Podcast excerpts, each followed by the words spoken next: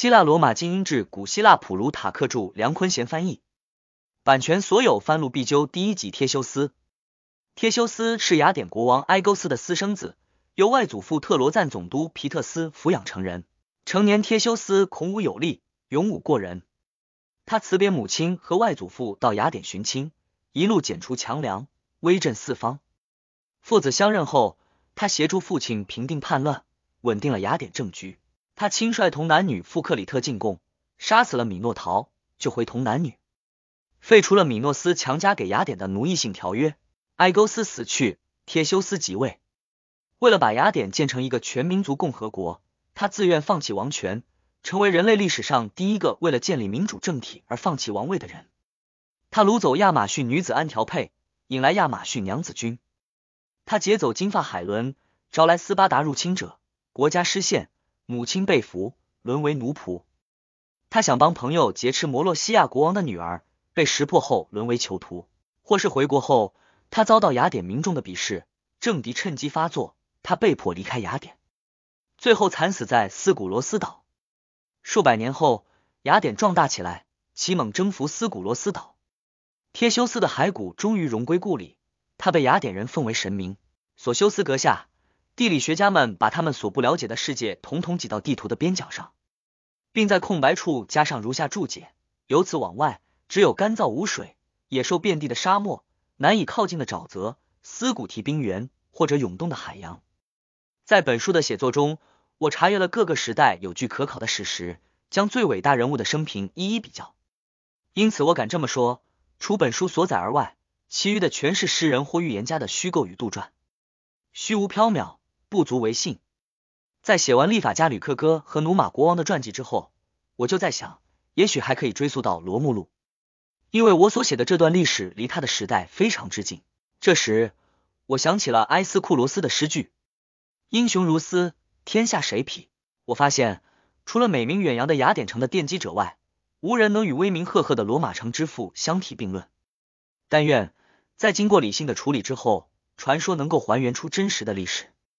当然，对于那些荒诞不经、实在难以用常理解释的故事，我只能恳请看官像对待评书那样姑妄看之了。在我看来，忒修斯和罗慕路有许多相似之处，他们都是私生子，并且都有神胎天授之说，天生两勇士，英明天下闻二人都集强健的体魄与超人的胆识于一身，一个建立了罗马城，另一个建立了雅典城，两地都成为当时最负盛名的城市。二人均有强暴妇女的劣迹，又都不免于家庭的不幸和政敌的报复。如果我们可以相信最写实的文献记载的话，他们在临终前都受到了本国同胞的极度憎恨。忒修斯的家世从父系方面可以追溯至埃雷克特以及最早的阿提卡著名，在母系方面，他是伯罗斯的后裔。伯罗斯是伯罗奔尼撒最强大的国王，富甲天下，子嗣众多。他把女儿们嫁给当地的高门大阀。又派他的儿子们去统治周围的城镇，其中有个儿子名叫皮特斯，是忒修斯的外祖父，也是小城特罗赞的总督，被认为是当时最有学问和智慧的人，如同诗人赫西俄德借其著作《劳作与时光》得以成名一样。皮特斯的才华也主要体现在一些严肃的格言和警句里。下面这句话据说就出自皮特斯：“朋友诺，众千军。”对此，亚里士多德也有记载。欧里庇得斯称呼希波吕托为神圣的皮特斯学子，可见世人对他的尊崇。埃勾斯求子心切，于是前往德尔菲求神，被授予那道要求他在回到雅典之前不近女色的著名神谕。然而神谕很含糊其辞，于是他顺道去特罗赞向皮特斯请教。神谕曰：开怀畅饮日再见雅典时，神谕的晦涩不明，给了皮特斯可乘之机，不知是采取说服还是欺骗的手段。他让埃勾斯和自己的女儿埃特拉私通。埃勾斯事后得知与他同床共枕的人是皮特斯的女儿，并且猜想他已经怀了自己的孩子，便将一柄宝剑和一双鞋放进一块巨石下。石头中间有一个空洞，正好可以放下埋藏物。他只把此事告诉埃特拉一人，并且嘱咐他，如果生下来的是儿子，等他成人，能够举起巨石，取出他藏在石下的信物时，就让他带着这些信物悄悄的去找他的父亲。但是必须尽可能的对别人隐匿自己的行踪。埃勾斯对帕拉斯家族十分忌惮，他们有弟兄五十个，全部为帕拉斯所生。他们因埃勾斯没有子嗣而心存蔑视，一直在图谋不轨。埃特拉生下一个男孩，有人说他当即被取名忒修斯，名字得自其父藏在巨石下的信物；也有人说他的名字是后来到了雅典和埃勾斯父子相认后才取的。忒修斯由外祖父皮特斯抚养成人，皮特斯还为他配了一位名叫孔尼达斯的师傅。直至今日，在贴修斯节的前一天，雅典人还会用一只公羊祭祀孔尼达斯。相比为贴修斯作画和雕像的希拉尼奥和帕拉修斯，孔尼达斯更配得上这份荣誉。当时希腊有一种习俗，男子成年时要到德尔菲去向神明奉献胎毛，贴修斯当然也不例外。现在那里还有一个叫贴塞亚的地方。相传就是以贴修斯的名字命名的。他像荷马所描述的阿班提人那样，只剪去前额的头发，这种发型被称为贴修斯型。阿班提人最先采用这种发型，不过并不像大家所想象的那样，是为了模仿阿拉伯人或者穆西亚人，而是因为他们是好战的民族，最熟悉肉搏，有阿奇洛克的诗为证：弩弓收，投石停，平原大敖兵，猛士奋长沙，壮哉欧伯亚。为了不让敌人揪住头发，他们才剃了这样的发型。据说亚历山大也是基于同样的理由，给他的将领们下达命令，剃掉所有马其顿人的胡须，因为胡须最容易被敌人抓住。埃特拉在一段时间里隐瞒了忒修斯的身世，皮特斯则对外散布消息，说忒修斯是海神波塞冬之子。波塞冬是特罗赞人的保护神，也是他们最崇拜的神奇。特罗赞人将每年的第一批收获全部献给海神。并且在钱币上铸有海神的三叉戟标志。成年的忒修斯不仅力大无比，而且聪颖异常。于是他的母亲埃特拉把他带到石头前，告诉他生父的真相，命他取出埃勾斯压在石头底下的信物，然后乘船去雅典。忒修斯毫不费力的举起石头。那年头走陆路到雅典危险重重，沿途盗匪充斥，但是任凭他的母亲和外祖父万般恳求，他就是不肯走更为安全的海路。当时盛产这样一种人，他们孔武有力，身手矫健，体质异乎常人，完全不知疲倦。然而，他们并没有把这种天赋用对地方，造福人类，而是以蛮横为傲，滥用自己的神力，残民以逞，对任何不幸落入他们手中的人施以种种令人发指的暴行。对于人皆赞美的相互尊重、公平正义和仁慈之心，他们统统视之为懦弱。认为是不敢伤害别人或者害怕受到伤害的表现，为强者所不耻。他们中的一些人在赫拉克利斯五途经这些国家的时候被剪除了，但是有些人却躲过他的视线，藏匿了起来。还有一些人厚颜求饶，得到宽恕。赫拉克利斯不幸误杀自己的朋友伊菲托斯后，隐居吕底亚多年，在翁帕勒女王手下为奴，作为杀害无辜的自我惩罚。那段时间，吕底亚确实是太平盛世。但是在希腊及周边地区，盗贼因为没有了克星，重新猖獗起来。因此，从雅典到伯罗奔尼撒的陆路危险重重。皮特斯把这一路上的强盗和恶棍、他们的力量以及如何施暴等详尽告诉了忒修斯，希望能说服他改投海路。但是在忒修斯的心中，赫拉克利斯的光荣事迹早已秘密扎根。忒修斯对赫拉克利斯十分敬重，对任何与之相关的故事。尤其是那些曾经亲身接触过这位英雄的人所讲的故事，他都百听不厌。忒修斯此时的心情堪比后世那位一想到米提亚德的济公柱就无法入睡的忒米斯多克利。他对赫拉克利斯佩服的五体投地，夜里梦中所见全是英雄建功立业时的情景，白天则憧憬着建立同样的勋业。此外，他们还是嫡表兄弟。艾特拉是皮特斯的女儿，阿尔科美娜是吕西迪可的女儿。吕西迪可和皮特斯是亲兄妹，他们的父母是伯罗斯和西波达美亚，因此忒修斯认为赫拉克利斯可以纵横天下，扫荡海陆强梁，自己面对同样的危险，却选择从海上溜走，而不是用自己的勇敢行为以及父亲留下的协和剑来证明自己的高贵，让大名鼎鼎的父亲蒙羞，是可忍孰不可忍。他抱着这样的信念出发了，此行的宗旨是不欺凌别人，也绝不受人欺凌。佩里佩特善使一根大棒，人称五棒人。他在艾皮多罗附近截住忒修斯，不准其通过，成为第一个死于忒修斯之手的人。忒修斯看上了此人的大棒，把他留下来当做自己的武器。当年赫拉克利斯割下狮子皮当披肩，作为自己曾经杀死这只巨兽的证明。出于同样的目的，忒修斯也是走到哪里都带着这根被他缴获的大棒。如今他一棒在手，所向无敌。在伯罗奔尼撒的地下，他用着松人辛尼斯曾屡试不爽的杀人手法杀死了辛尼斯。忒修斯从未练过掰弯松树这种功夫，证明天生的神力胜过后天训练。辛尼斯有个女儿名叫佩里戈涅，生的身材高挑，容貌姣好。辛尼斯被杀后，忒修斯到处寻找他。他跑到一个长满灌木和野生芦笋的地方，天真的祈求他们庇护他。他发誓，如果能够逃脱，将永不砍伐或焚烧这些植物。忒修斯呼唤他，保证不伤害他，他才走了出来。他为忒修斯生了一个儿子，取名梅拉尼帕。后来，忒修斯把他送给欧卡利亚人欧鲁托之子戴奥尼奥为妻。忒修斯之孙。梅拉尼帕之子伊奥索斯和奥努托一起在卡里亚建立殖民地。伊奥索斯家族相因承袭，对灌木和芦笋奉若神明，从不焚烧这些植物。克隆姆昂母猪又名派亚，是一头凶猛可怕的动物，很难对付。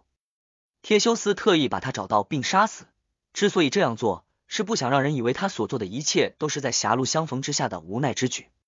同时，他认为真正的勇士对待恶棍和歹徒总是后发制人。但是对待猛兽却应当主动出击。也有人说，派亚是住在克隆姆王的一个残忍而淫荡的女强暴，因生活和品行龌龊，得了个母猪的绰号，后为忒修斯所杀。他在梅加拉边界把斯凯龙从悬崖上扔下摔死。据多数人说，斯凯龙是一个臭名昭著的拦路劫匪，还有人说他常常蛮横无理的命令陌生人为他洗脚，然后趁其不备，将其一脚踢落悬崖，掉进海里。但是梅加拉的史学家们持有不同的观点，他们就像西莫尼德所说的那样，与所有古老的东西作对，辩称斯凯龙既非强盗，亦非暴徒，而是歹徒的克星和正直善良者之友。他们说，埃阿克斯被认为是最正直的希腊人，萨拉米斯人库克留斯在雅典被奉为神明，佩留斯和特拉蒙的美德对任何人来说都不陌生。斯凯龙是库克留斯的女婿，埃阿克斯的岳父。又是佩留斯和特拉蒙的祖父，他们的母亲恩戴斯是斯凯龙和卡里克洛之女，因此他们不能相信当代最高尚的人会拿自己最宝贝的东西去与最坏的恶棍做交易，与之联姻。他们说，忒修斯杀死斯凯龙，并不是发生在第一次雅典之行，而是在后来围攻梅加拉城市艾留西斯及其总督迪奥克利之时。以上是两种不同的说法。在艾留西斯的一次摔跤比赛中。他杀死了阿卡迪亚人克尔库昂。再往前，他又在艾里纽斯杀死了绰号普罗克罗斯特的达马斯特。他把达马斯特的身体压成一张床大小，这是达马斯特常用的杀人手法。赫拉克利斯对攻击自己的人总是以牙还牙，忒修斯也如法炮制。赫拉克利斯将伯西里斯祭神，在决斗中摔死安泰，在格斗中击毙库克诺斯。他击碎特美罗斯的头颅。据说俗语“特美罗斯恶作剧”就是这么来的。如此看来，特美罗斯就是用头将行人撞死的。忒修斯也用这种办法惩治恶人，让他们品尝自己曾经带给别人的痛苦。他继续前行，这一天到达克菲索斯河，普塔洛斯家族热情的欢迎他，并且应他的要求，按照当时的习俗为他举行了扶壤仪式。在向众神献祭后，他们将他邀入家中，热情款待。一路走来，这是他第一次受到如此隆重的接待。他于雅典历一月八日抵达雅典，当时雅典分崩离析，一片混乱。埃勾斯和他的家族也面临同样的问题。美迪亚逃离克林斯后，和埃勾斯生活在一起。他向埃勾斯保证会治好他的不育症。他最先认出了忒修斯，埃勾斯却没有认出来。他年事已高，疑神疑鬼，草木皆兵。他因此轻而易举的说服他邀请忒修斯到家中做客，准备在席间将其毒死。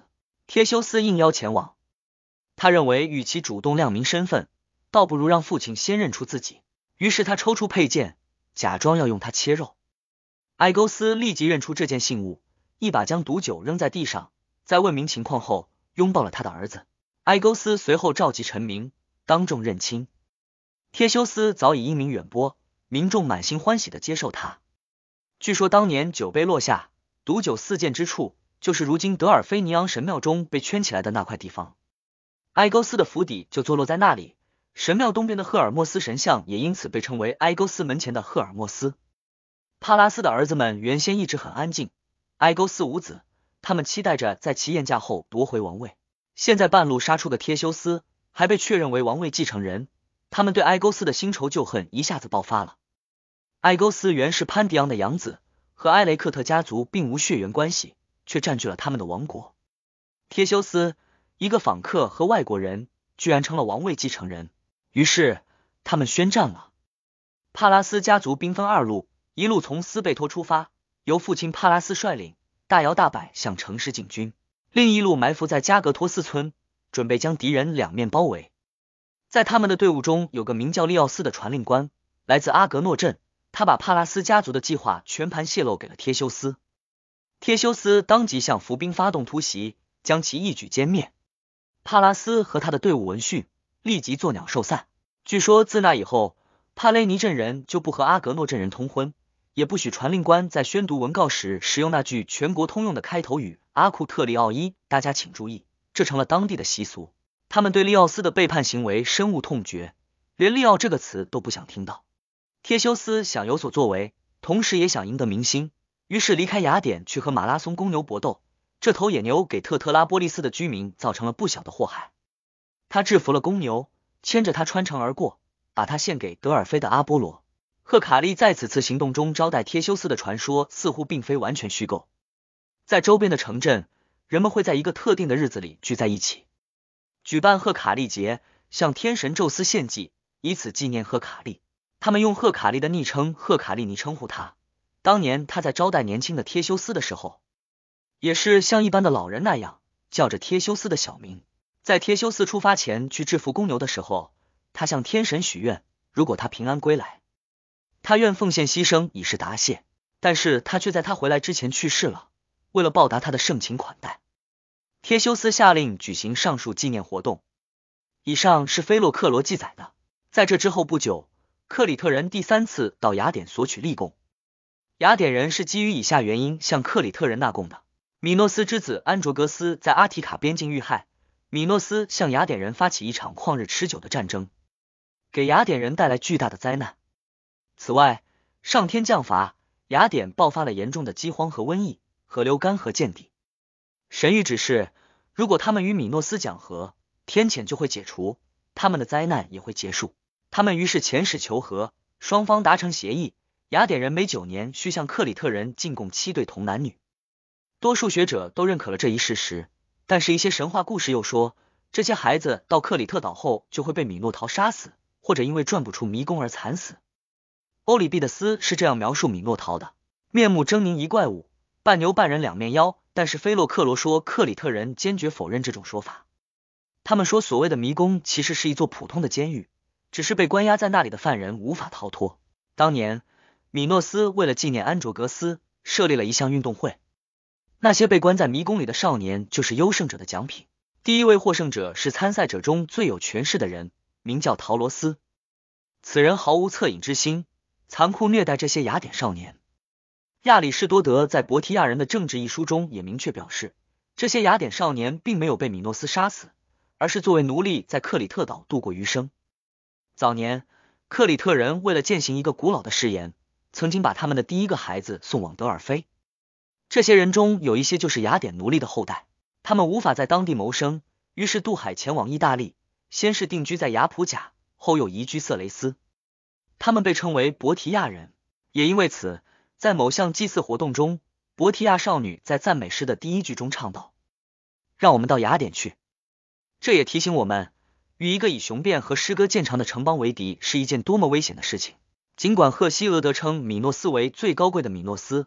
和马说他是天神的挚友，但是在雅典的舞台上，米诺斯从来都是以反派的角色出现的。剧作家们占了上风，从高高的舞台上往他身上泼脏水，把他说成是残忍的暴君。然而事实却是，米诺斯是一位国王和立法家，他的法官拉达曼托则负责实施他所制定的法律。现在第三次进贡的时刻又到了，有儿子的父亲都要参加抽签，中签者的孩子将被送往克里特。对埃勾斯的不满和指责之声重新响起，让大家感到愤愤不平的是，他们的一切不幸都是因为他，他却可以免遭惩罚。他们说他收养了一个外来的私生子，解决了王位传承问题，民众却要失去自己的合法子嗣，而他竟然无动于衷。民众的悲惨境遇令贴修斯动容，他觉得自己应该与同胞共患难，而非袖手旁观。他自告奋勇，不经抽签就做了进贡的童男。民众都被他的高贵品德和勇敢精神所折服。埃勾斯虽万般请求，却无法动摇他的决心，只好继续抽签决定其他人选。但是赫拉尼科却说，童男女的人选并非由雅典人抽签决定，米诺斯通常会亲自前来挑选，贴修斯成了他的首选。根据双方达成的协议，雅典人必须为进贡的童男女装配一艘船，和贴修斯一同前往的少年不能携带战斗武器，但如果他们杀死米诺陶，进贡就应该终止。前两次进贡的时候，民众对童男女的生还全都不抱希望，因此他们为航船升起黑帆以示永绝。但是这一次，贴修斯向他的父亲保证，他必能杀掉米诺陶，请他的父亲放心。于是，他的父亲给了舵手一面白帆，命令返航时，如果贴修斯平安归来，就挂白帆，否则就挂黑帆，表示他已遭遇不测。但是西莫尼德说，埃勾斯交给舵手的帆不是白色，而是像纸染成猩红色，以此作为他们脱险的标志。据西莫尼德记载，舵手是阿马苏亚之子佩雷克洛，但是菲洛克罗说，舵手是斯基罗从萨拉米斯派来的瑙西托斯。派阿克斯担任船首瞭望员。那时候的雅典人尚未精通航海术，斯基罗之所以这样做，是因为他的外孙梅尼斯特也是童男之一。贴修斯后来在斯基罗神庙附近为瑙西托斯和派阿克斯建造了神堂，证明此言不虚。菲洛克罗还说，库贝尼西亚节、剁手节就是为了纪念他们而创设的。抽签之后，忒修斯带着中签的少年离开市政厅，前往德尔菲尼昂。他代表大家向阿波罗献上祈福者的标志，那是一根缠着白色羊毛的圣树橄榄枝。做完祷告后，他于雅典历十月六日扬帆出海。直到现在。雅典人还会在这一天派童女到这座庙向天神祈福。还有一种传说是他受命于德尔菲神域，要以阿弗洛狄特为向导，祈求他一路相伴，指引航程。还说当他在海边向女神献祭时，祭品突然由母羊变成公羊，为此女神又得到艾皮特拉贾的称号。大多数古代的史学家和诗人告诉我们，忒修斯抵达克里特后，阿里亚德涅爱上了他，塞给他一个线团。告诉他如何利用线团来引导自己走出蜿蜒曲折的迷宫。他逃出迷宫，杀死了米诺陶，带着阿里亚德涅和年轻的雅典囚徒扬帆归来。佩雷库德还说，他凿穿了克里特人的船底，使他们无法追赶。但是德蒙说，米诺斯的主将陶罗斯是在忒修斯启航返回雅典时，在港口的一场海战中被杀死的。对此，菲洛克罗又有不同的说法。当米诺斯国王宣布一年一度的运动会开始时，人们预计陶罗斯会一如既往赢得大奖，因此国王对他颇为嫉妒。他因权势熏天、飞扬跋扈而招人嫉恨，还被指责与王后帕西派过于亲密。所以当忒修斯发起挑战时，米诺斯痛快的答应了。按照克里特的习俗，妇女可以观看这类比赛，因此阿里亚德涅也来到现场。他被忒修斯俊美的体魄、旺盛的精力和所向披靡的勇武所征服。米诺斯也对他非常满意。特别是他在摔跤比赛中击败并羞辱了陶罗斯，为此，米诺斯主动把年轻的雅典俘虏交给忒修斯，同时免除了雅典今后的供奉。克莱德莫的说法则别出心裁，追溯到了遥远的过去。早年有一条全体希腊人共同遵守的法令，禁止任何载员超过五人的船只在海上航行。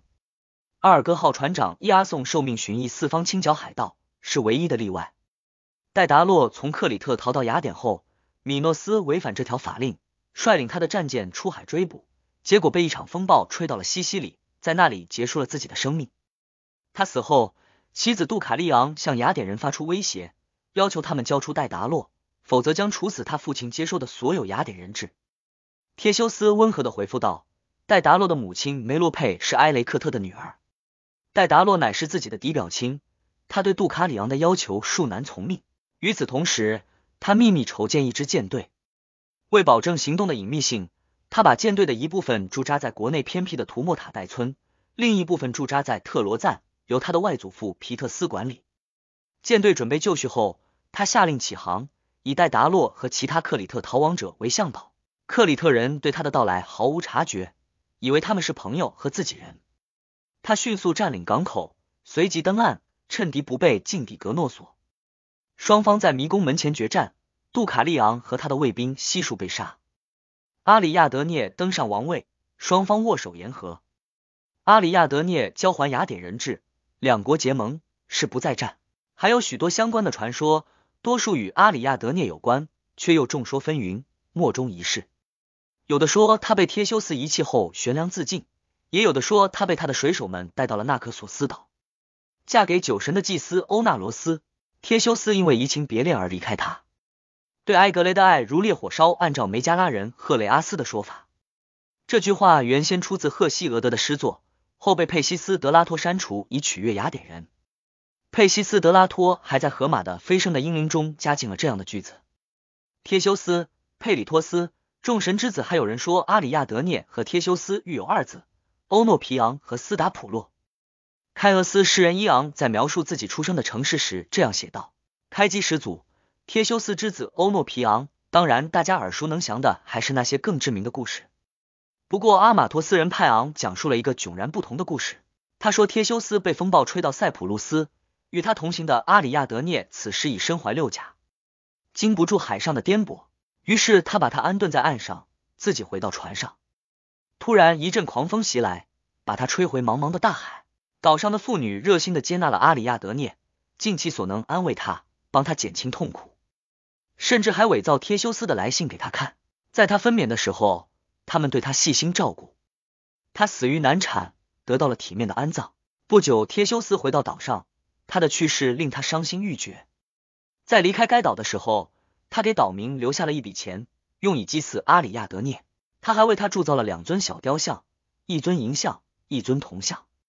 每年马其顿历十一月二日是阿里亚德涅节，在当地人的祭礼中有这么一个仪式：一个男青年躺在地上，绘声绘色的模仿妇女分娩时的痛苦。阿马托斯人还把他坟地周围的树林尊为阿里亚德涅阿弗洛狄特林。某些纳克索斯人的说法与此截然不同，他们说有两个米诺斯和阿里亚德涅，其中一个阿里亚德涅嫁给了纳克索斯岛的迪奥努修，生下斯达普洛兄弟；另一个年代稍晚。就是被忒修斯掳走并遗弃的那一位，他和保姆科尔库纳隐居到了纳克索斯。科尔库纳的墓地至今可见。这位阿里亚德涅也死于该岛，并受到岛民崇拜，但方式不同于前者。在前者的纪念仪式上，人们狂欢作乐，而对后者的纪念却是在哀伤与阴郁中进行的。忒修斯从克里特返航后，在提洛岛登岸，他祭祀了护岛神祇。把阿里亚德涅送给他的一尊阿弗洛狄特雕像献给了神庙。他和同归的雅典少年跳起舞来，舞蹈中有模仿迷宫通道蜿蜒曲折的缓慢转身和回旋动作。当地人为了纪念他，至今还保留着这一舞蹈。迪凯阿克写道，提洛人把这种舞蹈称为鹤舞，舞蹈围绕着克拉同祭坛进行。祭坛由取自兽首左侧的角铸成，因而得名。据说他还在提洛岛创设了运动会。当地用棕榈枝为优胜者颁奖的习俗就是由他首创的。当他们靠近阿提塔海岸的时候，所有人都沉浸在胜利返航的欢乐之中。无论是忒修斯本人还是舵手，都没想到要升起那面象征平安的船帆。埃勾斯见状，绝望的从悬崖上跳下，投海自尽。忒修斯抵达帕勒龙港，在那里攒生祭天，还了他出发前所许的愿，同时派传令官把他平安归来的消息晓谕全城。传令官进城后，发现大多数民众都沉浸在失去国王的悲痛之中。当然，也有一些人因他带来的喜讯而欣喜若狂。人们争相迎接他，为他献上花冠。他把花冠挂在传令官的荆节上。当他返回海边的时候，忒修斯尚未完成献祭。为了不干扰神圣的仪式，他站到一边，直至祭祀完成。仪式一结束，他立即向忒修斯报告了国王的死讯。闻听噩耗。大家悲从中来，急忙赶往城里。据说从那时起，每年的这一天，在奥斯克波里亚节上，花冠不是戴在传令官的头上，而是挂在他的荆节上。所有参加仪式的人一齐高喊：“哀乐流悠悠。”这种混杂叫声的前半部分是人们在仓促的时候，或者是在欢呼胜利的时候所常用的；后半部分则是人们在震惊或者是心烦意乱时所发出的。忒修斯安葬了他的父亲。雅典历四月七日，他向阿波罗神还了愿。这一天，他从克里特平安带回来的雅典少年进入雅典城。据说，在这个节日里，煮食豆子的习俗也是从这时开始的。当年，那些逃出升天的雅典少年把全部剩余的食物收集起来，放到一口锅里煮熟，吃个精光。也是在同一天，雅典人手持埃雷笑尼，那是一把求神许愿时用的缠着羊毛的橄榄枝，枝头上缀满各种水果，象征着荒年已经不在。他们一边游行一边唱道：“埃雷笑尼迎丰年，瓜果遍地，粮满仓。”更有蜂蜜与美酒，送我甜甜入梦乡。尽管有人认为这一庆典是为了纪念当年雅典人对赫拉克利斯家族的盛情款待，但大多数人还是和我一样持上述观点。忒修斯和雅典少年当年乘坐的是一艘三十桨船，雅典人不时拆掉腐烂的旧船板，换上坚实的新木板，因此这艘船一直保存到帕雷隆人德美特里当政时代。他甚至成为哲学家辩论事物发展变化问题时的永恒素材。一方认为船还是那艘船，另一方则持相反论点。雅典人今天还在庆祝的奥斯克波里亚节，又称葡萄之节，也是由忒修斯创设的。当年他带往克里特的童女，并非全部由抽签选出，而是加入了他的两个好友。他们面容姣好如处子，却有一颗勇往直前的男儿心。他们经常沐浴，避免阳光暴晒，精心护理皮肤和头发，直至容貌彻底改观。他又让他们模仿处女的声音和举止，使之与普通少女一般无异。然后他神不知鬼不觉的把他们混入到准备送往克里特的童女中。返回雅典时，他和这两位少年走在游行队伍的前列，他们的装束与今天在奥斯克波里亚节上手持葡萄枝游行的人别无二致。如前所述，他们手持葡萄枝，这或许是为了纪念酒神和阿里亚德涅，但更有可能是他们回来时正值葡萄收获的金秋季节。庆典中有女人参加，她们被称为戴普诺佩莱，意思是送餐者，以纪念中签的同男女的母亲们。当年，妈妈们四处奔跑，为自己的孩子送肉递面包，他们给孩子讲故事，安慰他们，鼓励他们去面对即将到来的危险。因此，在这个节日里讲故事的习俗一直保持到现在。以上是历史学家德蒙记述的，人们选址为忒修斯历次纪念。从候选童子的家里课税作为庙宇的祭资，忒修斯指定普塔洛斯家族作为祭司，以报答他们之前的盛情款待。父亲埃勾斯死后，忒修斯开始构思一项宏大的计划。从前，雅典人分散居住，很难召集到一起讨论公共事务，彼此间甚至经常发生矛盾和战争。他计划把阿提卡的住民聚集在一座城市里，成为城邦的公民。他走村串巷，逐个说服。那些地位较低、条件较差的人立即响应。对于那些稍有势力的人，忒修斯许诺建立一个没有王权的共和政体。他只担任这个国家的战时统帅和法律捍卫者，其余权力由全体公民平等享有。他用这种办法说服了一部分人，其余的人则慑于他的势力、胆量和决心，认为与其被迫就范，不如顺水推舟。他于是拆除各地市政厅、议会及办事机构。在如今雅典的上城区建立了统一的政府机关和议会，立国号为雅典，制定了一个全国统一的节日，他称之为泛雅典节。他还为外来移民设立了一个叫梅托基亚的节日，即每年雅典历一月十六日庆祝的千禧节。随后，他如约放弃王权，在神的指引下着手建立一个共和政体。他曾向德尔菲请示有关新政体和城邦的命运，得到如下回答：埃勾斯子皮特斯孙。天赋降赤，国运鼎定，借级借据，终登彼岸。据说后世的希布拉预言集又重述了这一神谕：鱼鳔沉浮，不会溺水。为进一步壮大自己的城邦，他邀请外来人移民雅典，与雅典人共享平等权利。据说现在那句公共用语“各族民众到这里来”，就是当年忒修斯建立全民族共和国时所使用的。然而他不想让国家因移民风致、鱼龙混杂而陷入混乱。于是把居民分成三个截然不同的等级：贵族、农民和工匠。他让贵族掌管宗教事务，遴选司法官员，宣讲和实施律法，解释和指导祭祀活动。城邦各阶层一律平等，贵族最受尊敬，农民获利最大，工匠人数最多。亚里士多德说，忒修斯是第一个主动放弃王权、建立民主政体的人。荷马在他的《舰船名录》中似乎也证实了这一点。在所有国家中，只有雅典人被他称呼为人民。忒修斯又铸造货币，并在钱币上打上牛的印记，这可能是为了纪念他制服马拉松公牛，或者打败陶罗斯，也可能是为了勉励人民重视农耕。希腊人常说某某东西值十头牛或者一百头牛，即来源于此。他把梅加拉和阿提卡合并，并在地峡上竖起了那根著名的石柱，标记两国的边界。石柱东侧的铭文是“伯罗奔尼撒在彼”，此为伊奥尼亚西侧的铭文是。此为伯罗奔尼撒，伊奥尼亚在彼。赫拉克利斯为了纪念宙斯神，创设了奥林匹克运动会。忒修斯决定效仿，下令在地峡举行运动会，以纪念海神波塞冬。以前那里的运动会是为纪念梅利克塔而设的，在夜间举行，其性质更像是神秘的宗教仪式，而非公开的表演或公共节日。有人说地峡运动会是为纪念斯凯隆而设的。忒修斯在听说此人是自己的亲戚后，以此赎罪。斯凯隆是皮特斯的外孙，卡涅托和赫尼奥卡之子。但是又有人说，他们的儿子是辛尼斯而非斯凯隆。忒修斯设立这个运动会是为了纪念辛尼斯而非别人。同时，忒修斯和克林斯人达成协议，他们应该为前来观看运动会的雅典人提供一个荣誉看台，看台的大小应该和在他们前来的船上的帆完全张开时一般大。这是赫拉尼科和哈利卡纳索人安卓的说法。关于他的黑海之行。根据菲洛克罗等人的记载，他是与赫拉克利斯同行去攻打亚马逊人的。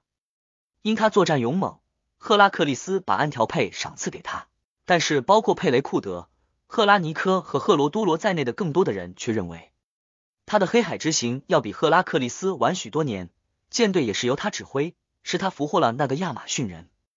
这是一种更合理的说法，因为我们没有看到其他同行的人抓获亚马逊俘虏的记载。比昂还说。他使诈抓到他后逃走了。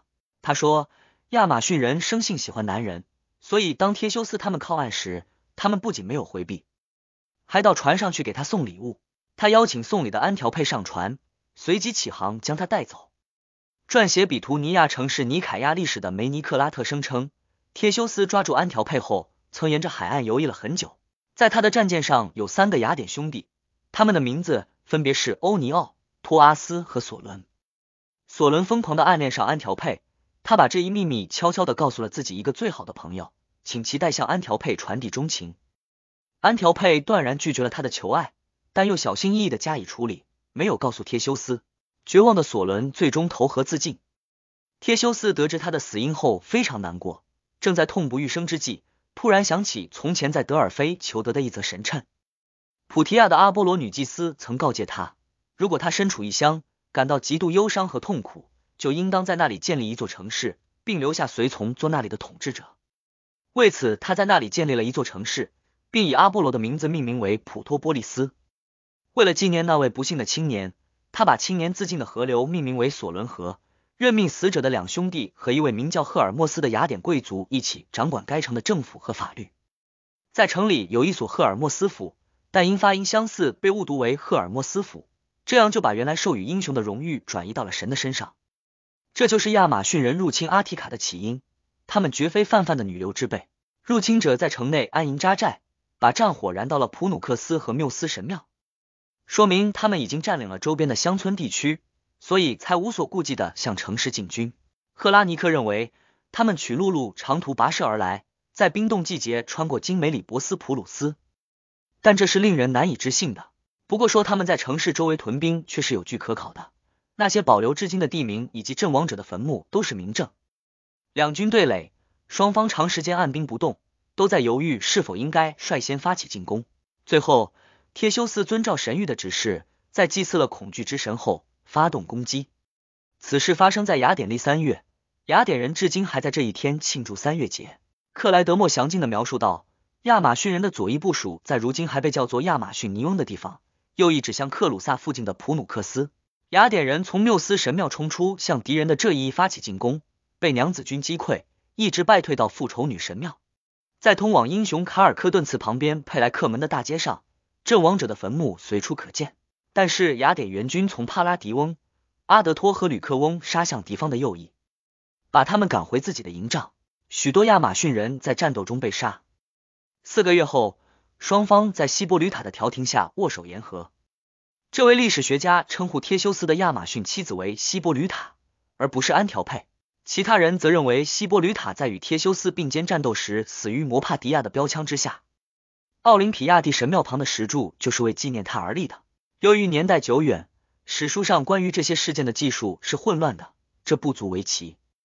甚至有人说，那些受伤的亚马逊人被安条佩秘密送往卡尔基斯，许多人经他悉心护理得到康复。那些不治者则被葬在亚马逊尼翁，但是这场战争是以签订合约而结束，这一点却是显而易见的。与忒修斯祠相连的地方便是当年的誓约交换处，因此取名或科莫西翁。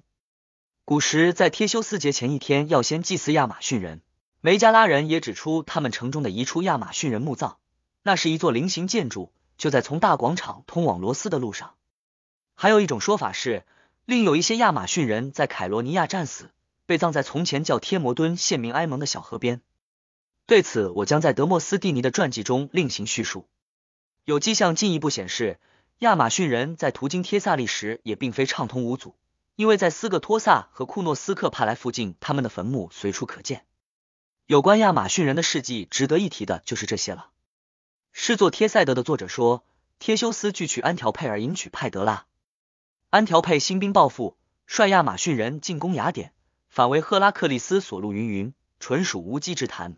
忒修斯确实娶了派德拉，但那是在安条佩死后。他与安条佩育有一子名希波吕托，或者按品达的说法叫德莫彭。关于派德拉和忒修斯之子的不幸结局，历史学家和悲剧诗人的描述高度一致。对此，我们予以采信。关于忒修斯的婚姻传说中，有些从来没有出现在希腊的戏剧中。这些传说既不光彩，结局也不圆满。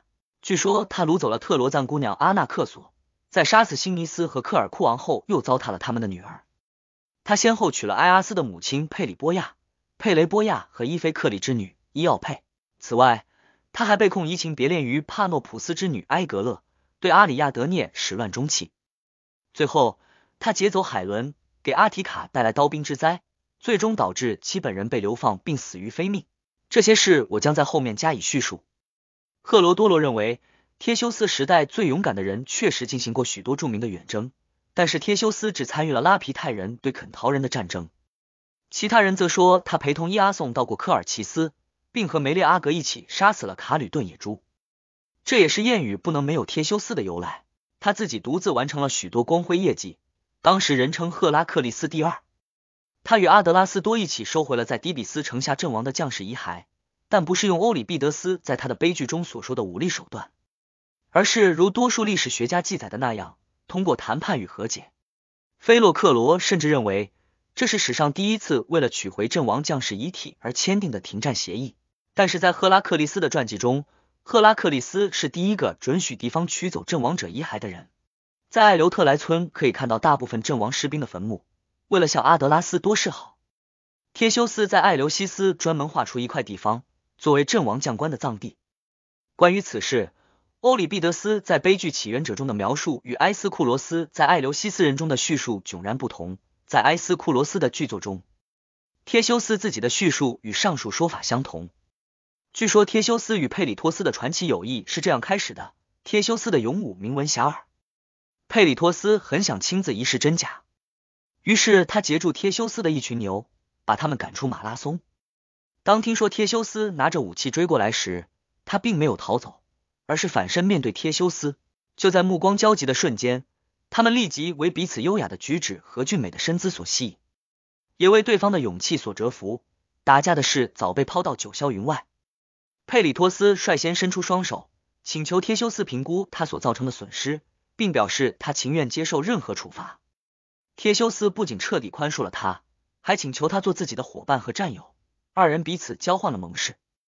此后，佩里托斯迎娶戴达美亚，他邀请忒修斯参加婚礼，并参观自己的国家，结识拉皮泰人。他同时也邀请肯陶人参加婚宴，但是他们在酒酣耳热之后，开始对妇女撒起野来。拉皮泰人立即实施报复，当场杀死他们许多人。后来，拉皮泰人又在战斗中打败他们，把他们全族赶出该国。忒修斯全程站在拉皮泰人一边，与之并肩战斗。但是赫罗多罗有不同的说法，他。说，忒修斯是在战争开启后才跑来援助拉皮泰人的。忒修斯打定主意要见到赫拉克利斯，终于在此次行程中如愿以偿。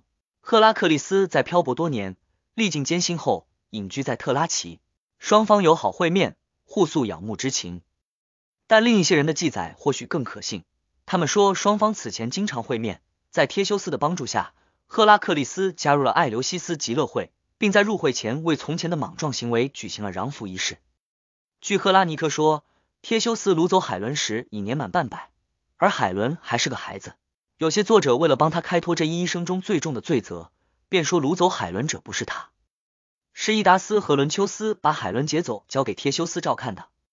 所以，当卡斯多或波洛克斯两兄弟向他要人时，他拒绝了。甚至有人说是海伦的父亲廷达罗斯，因为害怕希波孔之子艾纳罗波罗会把他抢走，而把当时还是个孩子的他交给他看管的。但是，最可靠也是最多人附和的说法是。忒修斯和佩里托斯结伴前往斯巴达，把正在奥提亚的阿特米斯神庙跳舞的女孩劫持，逃之夭夭。斯巴达人追到特该亚就打道回府了。二人脱险并穿过伯罗奔尼撒后，商定抽签决定海伦的归属，赢者娶她为妻，输者需帮对方另觅佳偶。忒修斯抽中了，但因海伦年幼不能成婚，于是把她送到阿菲德奈，托付给盟友阿菲德诺，并派母亲埃特拉前去照看。对外严密封锁消息。为履行对朋友佩里托斯的诺言，忒修斯陪他到艾皮罗斯，准备掳走摩洛西亚国王的女儿。国王名叫埃多纽斯，又名普洛托，呼其妻为佩瑟波涅，其女为科拉。他有一条巨鳌，名叫克贝罗。他命令所有向女儿求婚的人与巨犬搏斗，胜者将成为驸马。国王被告知，佩里托斯和他的同伴不是来追求他女儿，而是要抢走她，于是把他俩抓了起来。佩里托斯当即被喂了猛犬，忒修斯被投入监狱。佩托斯之子奥纽斯之孙埃雷克特曾孙梅尼斯多是有史以来第一个靠蛊惑明星来获得民众支持的政客。这时他开始煽动并激怒城里最显赫的人。长期以来，这些人就对忒修斯心存不满，他们认为他剥夺了他们的王国和领地，把他们赶进城去，置于臣属和奴隶的地位。梅尼斯多又在下层民众中挑起骚乱，对他们说。他们被自由的表象所蒙蔽，事实上却失去了自由，被剥夺了舒适的家园和宗教习惯。他们舍弃了许多与自己同宗同族的好国王，却受着一个外来人的统治。正当他忙于妖言惑众之时，卡斯多或波洛克斯兄弟如及时雨般发动了对雅典的战争，为他的阴谋活动推波助澜。甚至有人说，这场战争就是他引来的。起初，两兄弟并没有敌对行动。只是平和的要求归还他们的妹妹海伦，但是雅典人回复说海伦不在他们那里，他们也不知道她身在何处。斯巴达人准备攻城，就在这时，阿卡德莫不知是通过什么渠道发现海伦被秘密藏在阿菲德奈，便把消息透露给两兄弟，他因此终生受到卡斯多或波洛克斯的敬重。此后，斯巴达人数度进犯阿提卡，摧毁周围所有的乡村，阿卡德美亚却因阿卡德莫之故独获保全。但是据迪凯阿克记载，在两兄弟军中有两个阿卡迪亚人，一个叫艾克德莫斯，另一个叫马拉托斯。阿卡德美亚原来叫做艾克德美亚，后来才改叫阿卡德美亚。马拉松村的名字取自另一位兄弟，他为了让神谕应验，自愿在两军交战前成为牺牲。两兄弟抵达阿菲德奈后，立即将敌人打败并占领了该镇。据说斯凯隆之子阿吕克斯就是在这里阵亡的，他为两兄弟而战。他被葬在梅加拉，其埋葬的至今仍叫阿吕克斯。但是根据赫雷阿斯的记载，阿吕克斯是被忒修斯亲手杀死的。有诗为证：忒修斯大战阿菲德奈平原，为海伦阿吕克斯命丧黄泉。但是假如忒修斯当时真的在场，城镇和他的母亲是不可能双双落入敌手的。阿菲德奈失陷后，雅典城一片恐慌。梅尼斯多趁机劝说人们打开城门，放敌人入城，以朋友代之。他告诉民众。卡斯多或波洛克斯的敌人只有忒修斯一人，因为忒修斯首先伤害了他们。对其他人而言，他们就是恩人和救星。他们的所作所为似乎证实了他的话，因为尽管他们已经成为雅典的绝对主宰，唯一的要求却只是被允许加入极乐会，因为他们与雅典的关系几乎和那位已经获得这一荣誉的赫拉克利斯一样近。他们的愿望轻而易举得到满足，入会仪式由阿菲德诺主持，仿效普留斯主持的赫拉克利斯入会仪式。他们还被当作神一样崇拜，被称为阿纳克斯。这个新名词可能是取自阿诺克，一级停战，也可能是取自阿纳克斯艾克汗，一级关照或照顾，因为他们曾经关照过大军入城，秋毫无犯。可能是基于同样的理由，国王又被叫做阿纳克提。还有人说这一名字取自他们在天星宿的形状，因为在阿提卡方言里，阿内卡斯很接近上面的意思。据说忒修斯的母亲埃特拉被俘后，先被送到斯巴达，从那里又随海伦去了特洛伊。有人引述荷马的诗，证明他曾侍候过海伦。皮特斯之女埃特拉和大眼美女克吕美尼，其他人否认上述诗句出自荷马。他们同样不接受莫努克斯是德莫彭和劳迪可的私生子，由埃特拉在特洛伊抚养成人的说法。伊斯特在他的《阿提卡历史》卷十三中讲述了一个截然不同的埃特拉的故事。阿基利斯和帕特罗克洛在帖萨利的斯贝齐河附近打败了帕里斯，但是赫克托却占领并洗劫了特罗赞人的城市。掳走了埃特拉，不过这一故事更像是毫无根据的杜撰。这时，赫拉克利斯途经摩洛西亚，埃多纽斯国王款待了他。在交谈中，国王偶然提到忒修斯和佩里托斯的摩洛西亚之行，他们的图谋以及所受的惩罚。赫拉克利斯对佩里托斯的惨死和忒修斯的悲惨境遇感到非常难过，替佩里托斯鸣冤叫屈已于事无补。他于是请求国王看在自己的面子上释放忒修斯。国王答应了。忒修斯重获自由后回到雅典，当时他的朋友们尚未被政敌完全打败。根据菲洛克罗的记载，忒修斯把雅典划拨给他的圣地，除四处外，全部献给赫拉克利斯，并将地名从帖塞亚改为赫拉克利亚。他希望立即像从前一样主持和管理国家事务，但是很快就发现自己陷入党争和内乱。那些一直痛恨他的人，如今又加上了蔑视，民众普遍腐化堕落。不再默默的服从，没有好处不肯履行义务。他曾经考虑过用武力来重塑政府的权威，却被政客和党派所挫败。万念俱灰之下，他把孩子们悄悄的送往欧伯亚，交给卡尔科顿之子艾勒佩诺照看。他在加格托斯村向雅典人发出诅咒，他诅咒的地方至今仍叫阿拉特里安，一级发出诅咒之地。之后，他前往斯古罗斯岛，他的父亲在那里给他留有地产。而且他认为当地人比较友好。忒修斯向时任斯古罗斯国王吕科美德要求收回自己的土地，准备在那里定居。也有人说他是到那里去向国王求助，帮他对抗雅典人的。或许是出于对这样一位伟人的嫉妒，也或许是为了讨好梅尼斯多，吕科美德以带忒修斯看的为名，把他引到岛上最高的峭壁上，然后一把将他推下悬崖。可怜一代英雄就此殒命。也有人说。他是在晚饭后习惯性的散步时不小心跌跤摔死的。当时他的死既未引起注意，也无人关心。但是梅尼斯多却趁机在雅典称王。忒修斯的儿子们以平民身份长大成人，追随艾勒佩诺参加了特洛伊战争。梅尼斯多在此次远征中死去后，他们返回雅典，恢复了政权。在随后的岁月里，发生了许多事，使得雅典人把忒修斯当成半人半神来崇拜。其中最著名的当属发生在抗击波斯人入侵的马拉松战役。很多战士相信，他们看见忒修斯的幽灵手执武器，带头向蛮族人发起进攻。希波战争后，在派多任执政官期间，雅典人请示德尔菲神谕，阿波罗命令他们收敛忒修斯的遗骨，在雅典隆重安葬，并将他的埋葬的奉为圣地。但是由于斯古罗斯岛上的蛮族居民野性难驯且怀有敌意，他的遗骸很难收集。甚至连坟墓都难以找到。后来奇门攻占该岛，详见他的传记，心中升起一种找到忒修斯埋葬的的强烈愿望。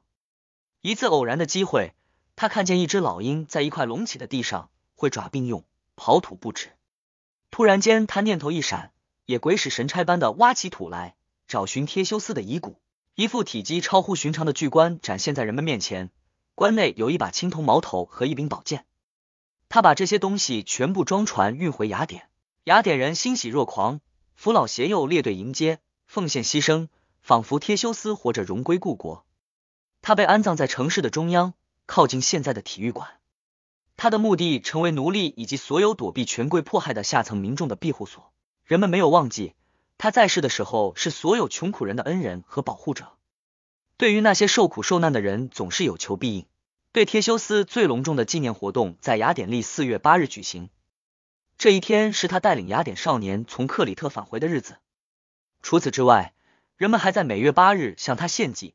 原因或许正如地理学家狄奥多罗所说的那样，他是一月八日从特罗赞回到雅典的。亦或是人们认为八这一数字最适合他，因为相传他是海神波塞冬之子，而人们在每月八日祭祀波塞冬。